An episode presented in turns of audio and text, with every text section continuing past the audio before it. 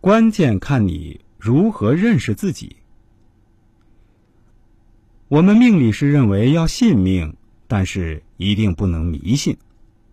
不要以为命怎么怎么不好，天生注定的，这是自暴自弃的想法。有些人虽然脾气不好，但是在处理事情的时候，因为能认清楚自己的缺点或者说弱点，有意识的避免。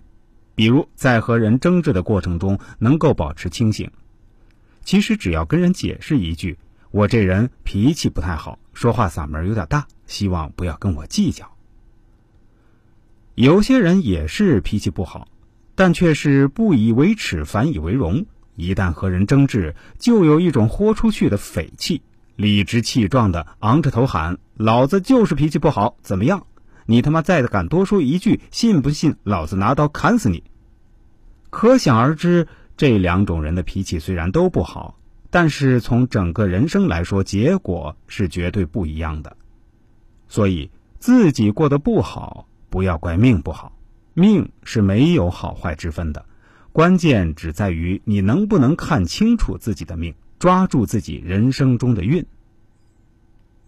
就好比同样开着破桑塔纳出门上路的两个人，来到一个岔路口的时候，他们发现两条岔路都可以到达目的地。但是比较平坦的路会远一倍的距离，而另一条路虽然近了一半多的路程，但是路况非常不好，坑坑洼洼。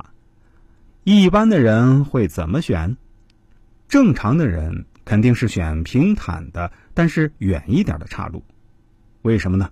因为虽然远一点儿但是路况好啊。如果走坑洼的路，万一掉坑里呢？毕竟自己开的本来就是一辆破桑塔纳。万一路上熄火了呢？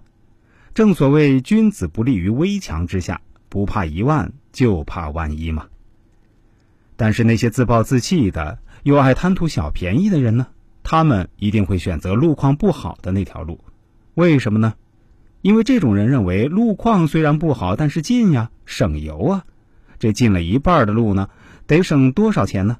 至于车子本身是破桑塔纳这一点，他们根本不考虑。那么，这两个开着同样破桑塔纳的人，他们的结果会一样吗？大家是可以想象得到的。